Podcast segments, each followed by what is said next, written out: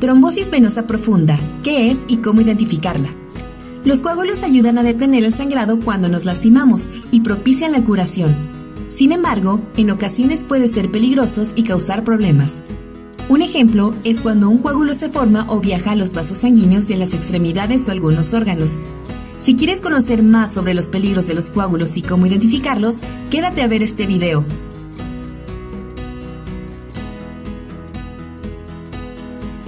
Trombosis venosa profunda. Seguramente alguna vez has escuchado este nombre, pues es una afección común. Se trata de uno de los problemas que causan los coágulos principalmente en las piernas, muslos o pelvis. Esto ocurre cuando un coágulo de sangre o trombo se forma en una vena profunda del cuerpo. El mayor riesgo es que se desprenda y sea arrastrado por el torrente sanguíneo. Cuando esto sucede, puede llegar hasta una arteria de los pulmones y bloquear la circulación, lo que se conoce como embolia pulmonar. Pero vamos por partes. ¿Por qué se da la trombosis venosa? Existen diferentes razones. Entre ellas, permanecer sentado mucho tiempo eleva la probabilidad de desarrollarla, así como aquellas medicinas y trastornos que aumentan el riesgo de coágulos.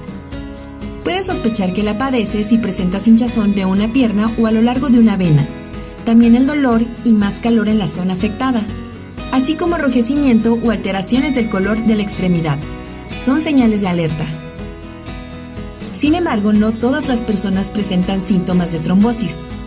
Incluso es posible que no lo sepas hasta que manifiestes una embolia pulmonar. La embolia pulmonar se presenta cuando un trombo, por ejemplo el de las venas profundas de las piernas, se desprende y viaja hacia los pulmones, por lo que termina bloqueando súbitamente una arteria pulmonar. Este se considera un problema serio, que puede causar daño permanente en los pulmones, niveles bajos de oxígeno en la sangre y lesiones en otros órganos por no recibir suficiente oxígeno. Asimismo, puede ser potencialmente mortal. Si bien los coágulos no son la única causa de embolia pulmonar, sí son los más comunes, y detectarla a tiempo es clave.